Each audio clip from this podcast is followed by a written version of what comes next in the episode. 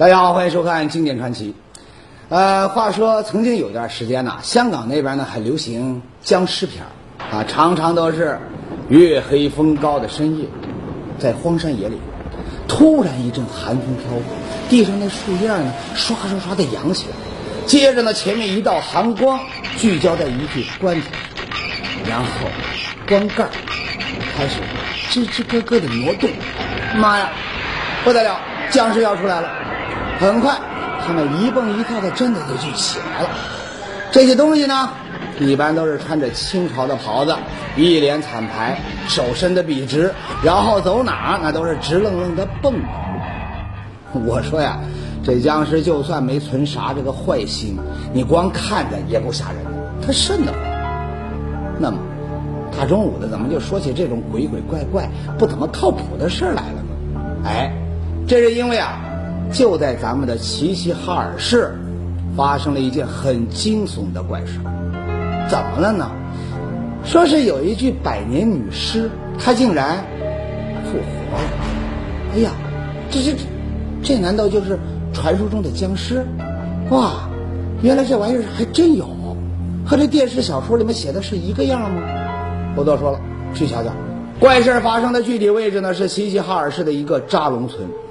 那么在这个村子里呢，哎，有一块三百年来无人敢入的禁地啊，准确的说呢是块大坟地，这是全村上上下下老老少少都知道。而关于这个所谓的禁地呢，老辈儿人说啊，这个怪事特别多，什么幽怨的哭声、长发的背影这种，那都是常常见到的。这边大土岗下边的都都养草地样平然，嗯，那个顶上西南有个坟。嗯，他上牛回来，哎，这这不眼看要落了，一看坟头上有个女人，有个女人就在那坟头哭，这还得了？他说的难听点天天和鬼鬼怪怪活在一起，他太晦气了，不吉利啊！所以呢，扎龙村上啊，一些心灵比较脆弱的同志，就因为这个，那干脆搬家了啊。那剩下来的人呢，虽然说他比较淡定，但从来也没有人敢踏上过那片禁地。连这大白天儿，那也都会绕道而行。这么一来，那坟地变得是越来越荒芜，而且呢，随着几十年，甚至可能是将近百年的风吹日晒，坟地上的那些坟头啊，几乎都看不到了。所以，远远的望过去，那片坟地野草丛生，静悄悄的，却散发着一股神秘的气息。可是后来有一天。村子里呢要修路，恰恰要走这块禁地的旁边过，而且呢村民们还必须进入这块禁地就近取土。你说这下不要人命了，村民呢就很紧张了。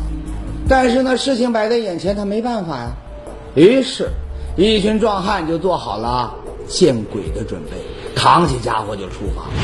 接下来，迎接他们的会是什么呢？只能说。这块坟地的确是名不虚传，惊悚即将引爆。这几个壮汉呢是特意赶了一个烈日当头的大白天冲进这坟地的啊！毕竟这个时间点啊，他踏实心安点。可是，转眼呢，这就到了太阳下山的时候，干活的这几个大老爷们就开始觉得，哎呦，有点凉飕飕的了，心情呢也再一次紧张了起来。但没想。这边神经刚绷紧，那头锄头一撂，妈呀，土下有东西，什么呢？不知道，硬邦邦。您说这块地儿啊，本来就神秘了几百年，现在呢又挖到硬东西，怕也怕，但终归啊，他是极度好奇。这几个人呢也不管了，拿着锄头，一点点、一点点的扒开了面上的这层土，下面究竟是个啥呢？瞧瞧，一块青砖墙壁，这什么呀？取土就是挖挖，就挖出一块这青砖。小孩他害怕了，我说这嘎可能包有有血坟。一个哥们儿他性子急啊，啊，估计呢也有这个太紧张的原因。反正啊，一个榔头下去，哎，就在这面青砖墙壁上呢砸了个大洞。好了，哈哈，这下出事儿了。连续几阵阴风从这个洞里头呢就刮了出来，刮的人呢汗毛直竖啊。那哥们儿往这里头一瞧，哟，黑漆漆的挺深。于是呢，他赶紧就掏出备好的这手电筒，就往里头照了照。哎呀妈呀，吓人呐！里头两具完好的棺材静静地躺在那儿，搞不得呀！挖人祖坟了啊，要遭报应了！这群人实在没胆子了，赶紧撤。在禁地挖出棺材的消息啊，在晚饭的点儿呢，基本上就传遍了全村了。村民们听了都要命哦啊，不该去哟。但是，偏偏又有两个更大胆的，他们起了坏心啊，想学人家盗墓的。反正坟都开了，还不如趁机去看看有没有什么宝贝啊。这年头啊，不就是饿死胆小的吗？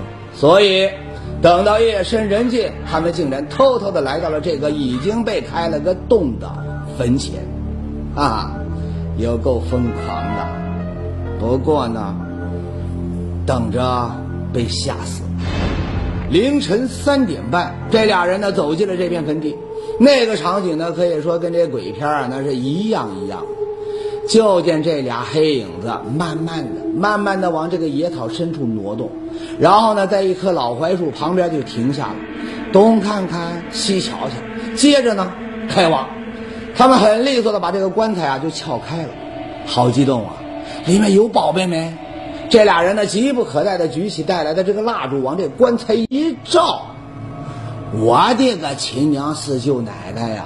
两个大男人愣是吓得惨叫啊！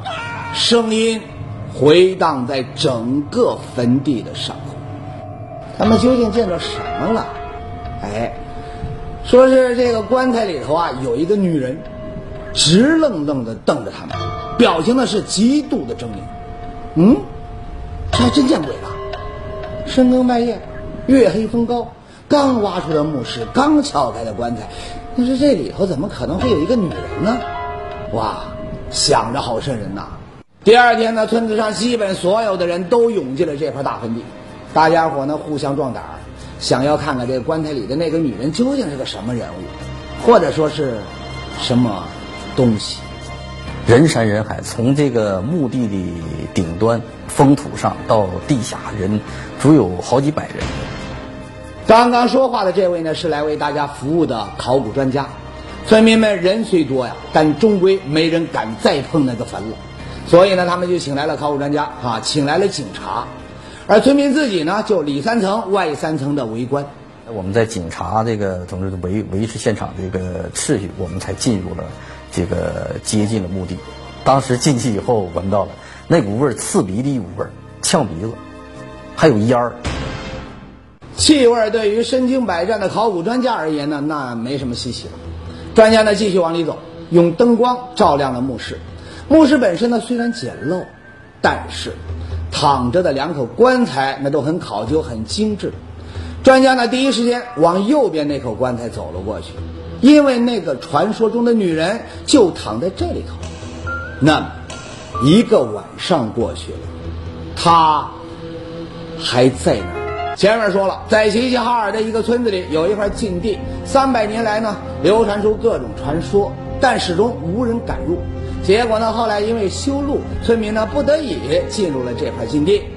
很快呢，他们在这里挖到了一个墓室。再接着呢，村子里面就传开了一个很吓人的说法，说这个墓室的棺材里躺了一个很恐怖的女人。哎，这下村民们再也坐不住了啊！天天活在这么诡异的氛围下，你说担惊受怕的啊，那还是找这个专家来看看究竟是怎么回事吧。第二天呢，考古队就来了哈，村民那是里三层外三层的围观，但谁想呢，身经百战的考古专家进去一看，也冒出了这么一句话。我当时一进屋一看，那人把我吓够呛。这个不大的墓室里头究竟有什么秘密呢？那个传说中的恐怖女人又究竟是什么样子呢？咱们还是一块来先瞧瞧这。原来是一具女人的干尸，哟，哈哈，是不是还吓人呢？您看那张脸啊，眼睛瞪那么大，嘴巴也张开着，你光那么看着呀，哎呀，我都觉得她好惨，好痛苦啊。另外，我们放远来看啊，这个女人的姿势那也很夸张，四肢扭曲，手脚的动作幅度啊都特别大，哇！所以呢，可以想象，当时大半夜的，你说那俩想盗墓的哥们拿着这个蜡烛照亮这具尸体的时候，哎呦，那确实很惊悚。你换我呀，胆儿都给吓绿了。说实在的，这些考古专家们挖了不下几百多墓室，还真是从没见过那样的尸体，狰狞中带着惊慌，惊悚中又带着神秘。哎，总之事情很蹊跷了。专家们呢都很纳闷啊，想不通这是个什么情况。哎，就赶紧转身呐，就撬开了左边的这具棺材，想说这里头他会不会也是这么奇怪的景象啊？哎，结果并没有。左边的这具棺木里头，安安静静、本本分分的躺着一具男尸，准确的说是尸骨，而绝非干尸。哟。这么一来，那事情岂不就更蹊跷了？怎么说呢？您看，啊，这一男一女俩人同在一个墓穴里头，这个棺材呢，看上去也都差不多，那十有八九那是夫妻合葬。那，为什么这一男一女，他一个死的这么平静，一个死的这么挣扎？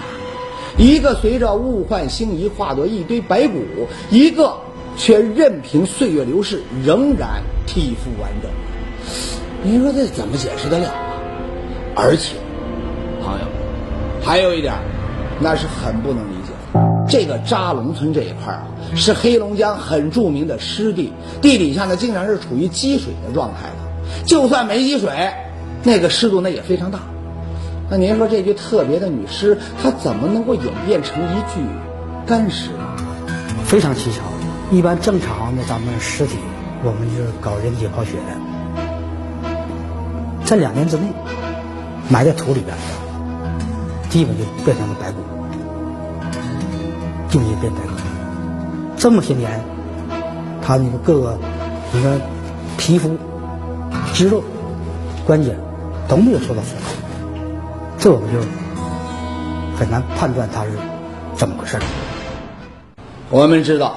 一般来说呀，这人死了之后呢，在细菌和酶的作用下，身体呢会渐渐的腐烂分解，直到转化成二氧化碳和水。那么，如果在适合细菌繁殖的高温高湿的条件下呢，尸体的腐烂速度呢还会加快。所以，把古人的这个尸体呢保存下来，那是非常不容易的，那需要高技术的手段。啊，您比如说那个埃及的木乃伊，人家呢很专业的。要先把这个死者的内脏给掏空，然后呢，躯干呢再经过特殊的脱水处理，最后呢做成木乃伊，才能够永远的保存下来。程序那是很复杂的。那在我国新疆一些比较干旱炎热的地方，考古专家呢也发现过自然风干的千年干尸，像楼兰女尸啊，对吧？而在这个西伯利亚的冰天雪地里啊，也发现过冰冻了的古尸。人家保存下来的原因，那是太冷了。但是，咱跟前的这具女干尸，她的墓室既不在干燥的沙漠地区，也不是在这个寒冷的雪域高原，那她究竟是怎么变成一具干尸的？这让考古人员抓挠了。莫非是什么神秘的力量在控制着这一切吗？扎龙村的村民强烈的要求解开这门。好让他们都安心踏实的继续生活。专家们于是就把这具狰狞的女干尸从黑暗之中给抬了出来。那这个女人究竟是谁呢？她为什么会独独的成为一具干尸呢？她的死状为什么那么惨不忍睹呢？这背后究竟有着什么秘密？不急，我们慢慢来解开这一系列的谜团。首先呢，专家经过鉴定推断，这个古墓大约是清朝乾隆年间的，而这具美女干尸呢，也已经有三百来岁。至于她是谁呢？哎，专家呢在这具女干尸的棺材上发现了线索，就在这口棺材上面有一个“寿”字，而在这个大的“寿”字当中有一个小绢条，上头呢是密密麻麻写了一行字儿，满文的。那么经过专业人士翻译，说是。告封莫尔根觉罗父之列官，哎，这就很明显了。此美女姓莫尔根觉罗。那有了这个，专家就赶紧去翻资料，他想说一查就能搞清楚这个美女的这真实身份了。但结果，啊，事情呢不太顺利。专家们查遍了所有的史料，竟然没有一丝靠谱的线索，很失望。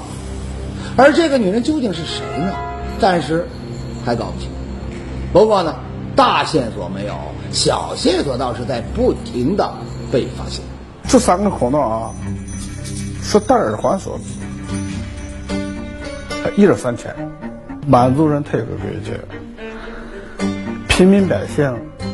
你可以戴一个耳环，啊或者两个耳环啊，格格之类的才可以戴三个耳环。这个挺有意思，格格不得了，哈哈，这个墓看来还跟这个皇室有关系。而随着墓室里的这东西不断的被清理出来，这件看过去很破旧的外衣又成了新的关注点。我们可以看到，这件外衣的这个前襟中央啊，有一块大概四十厘米的方形的补子啊，就是这儿。它的四周呢环绕着那种祥云丘陵、树木花草，然后呢，一个很有气场的金钱豹呢位于补子的正中心。很明显，这是墓室男主人的外套。那么，什么样的人能够穿这样档次的衣服呢？女尸的身份不明，搞清楚她丈夫的身份那也是可以的呀。专家呢就又去跑去翻史料了，结果发现绣成这样的衣服呢，那正是清朝三品武官的官服。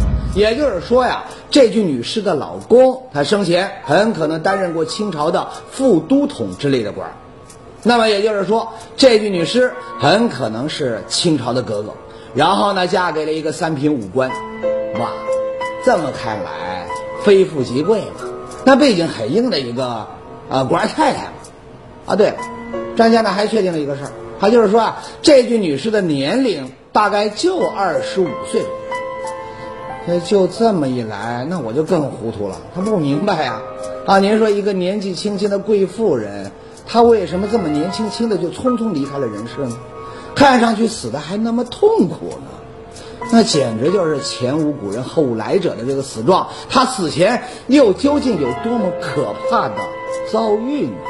想知道他是在怎么个情况下死的？当时是怎么个张着大嘴这么痛苦，把腿还支起来？也在寻思这种。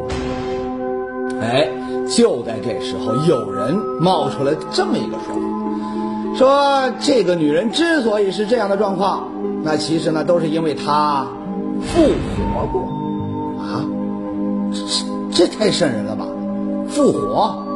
清朝的女干尸复活，这个节目开头我说的那种僵尸片咋那么像呢？话说那种僵尸，那也爱穿这清朝的衣服。哎呀天哪，这不可能吧？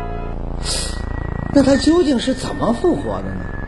哎，一个在黑暗中埋藏了三百年、极其不可思议的秘密即将被揭开。刚刚说到那个传说中可怕的古墓女人被证实，其实呢是一具干尸，但是她确实很吓人，死得很惨很痛苦的样子，表情狰狞，哈，四肢呢呈各种扭曲的状态，动作的幅度呢很大，我们完全没法想象几百年前这个年纪轻轻的贵族少妇究竟经历了什么不可思议的事情，你也没法想象，就在。湿润的扎龙村，就在她旁边的这个丈夫已经彻底腐烂，化作了一堆白骨的这种情况下，这具女尸她怎么还能成为一具干尸？可是，有人提出了一个很骇人听闻的说法，说这原因呢，其实是女尸她复活过，还真有这种类似僵尸这个片儿里面的情节。而就算是真有其事，那她又究竟是怎么个复活法？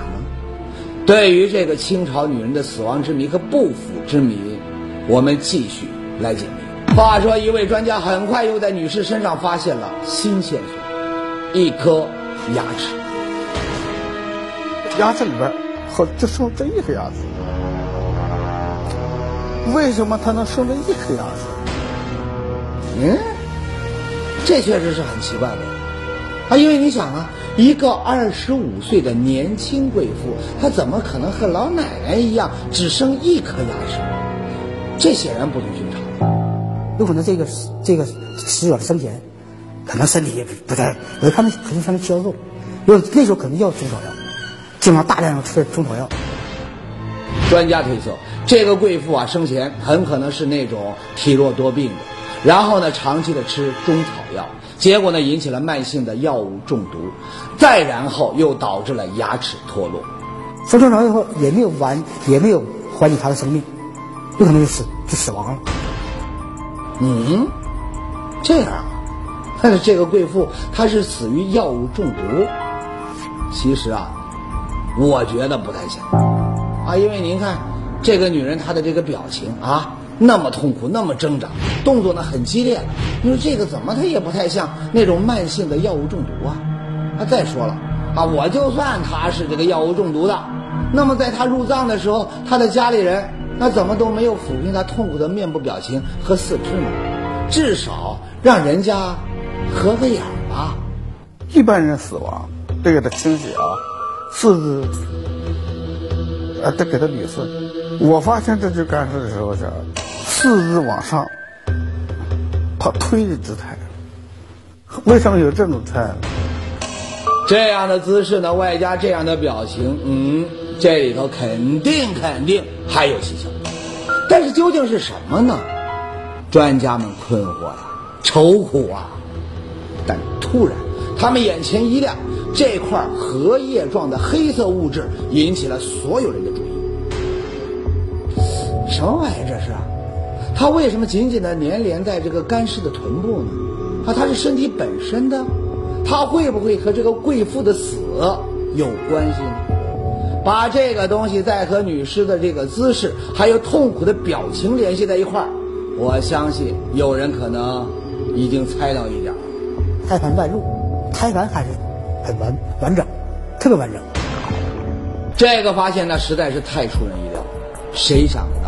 而且呢，还很奇怪了。您说怎么有人把这个胎盘放进棺木里头一起下葬的呢？这究竟是怎么一回事？哎，专家呢现在把整件事情串联起来，做出了这样一个不可思议的推断：几百年前，准确的说，清朝的乾隆年间。一位三品武官家的夫人要生了，但是呢，这个年轻的女人身子一向很弱，生产的过程很艰辛。最后，他是先把孩子生出来，但是这孩子生出来之后，胎盘还存留在腹腔之内，加上估计当时呢一口气也没咽上来，啊，这个夫人猛的一下就昏过去了。哇，在场的人一看，那就开始瞎喊了。不好了，不好了！孩子保住了，大人没保住啊！这下搞死人了。全府上上下下刚刚还在一片欢乐之中，这会儿呢就全哭成了一片了。为了死者早日安息，下人呢连夜给这个死去的夫人做好了棺木，换好了衣服，然后呢效率极高的进行了送葬入殓。您明白了吗？也就是说呀，当时这个女人其实就是昏厥，完全是假死过去了而已。结果呢，谁知道呢？自己的孩子还没有见着一眼，莫名其妙的就被家里人给埋了。入殓之后好了，死人复活，他缓过气儿来了，醒过来了。哎呀天哪！这个贵妇发现自己竟然躺在了黑洞洞的棺材里，魂儿都吓散了。他想坐，他坐不起来。他想推，他推不开。这个时候，他乱蹬，呼号，把左侧的这个脚趾和手指蹬破了，形成溃疡。在挣扎当中，胎盘从腹腔当中流出。这个醒过来的贵妇快急疯了，拼了命的喊呐：“救命啊！救命啊！我还活着！”挣扎呀，她不停的敲棺盖、踢呀、撞啊。但是您说，那个棺材本身就又厚又密封，加上还埋在土里面，上头的人谁听得见呢？这个贵夫人就听到上头啊有人还在嚎啕大哭，对天长叹，悲痛不已。哇，我觉得那种绝望，才叫真的绝望。他挣扎的痕迹非常明显。早先棺木里边挂的都是一圈布，而且和他手和脚的这方面布全都被撕烂脱落了。无尽的黑暗之中，这个本来就很虚弱的女人精疲力尽。最后呢，密封棺材里的氧气呢，被复活的她全耗尽了。那这个女人的所有痛苦、绝望，被定格在了那个不属于她的地方，直到百年后，被我们发现。女干尸死亡的真正原因呢，终于找到了，哈，实在是很不可思议。但事实上呢，我们还有一个谜团呢，仍旧没有解开。那就是尸体为什么没有腐烂，连着表情动作都那么完好的保存至今呢？前面呢我们也说了，扎龙村这个地方呢是片湿地，地底下呀常常都是处于这个积水状态的。那么这种情况下，按理说呢尸体是相当容易腐烂的。那么这具美女干尸身上到底还藏了怎样的不腐秘密？哎，防腐措施那当然是第一位的。那么，在这具女干尸的身上，专家们发现了这样的一种白色的粉末，他们推测这很有可能是一种特别的防腐技术。另外呢，墓室和这个棺木的密封啊，那都做的是相当到位。那么加上贵妇她中途复活，把棺材里的氧气啊完全耗光了，所以呢，尸体不腐才有了可能。最后呢，我们还要说一说这个湿地的问题，这是让人很费解的。三百多年前的墓室究竟是怎样在一片湿地下保持干燥的呢？原来这个墓室所处的位置啊，那实在是巧夺天工。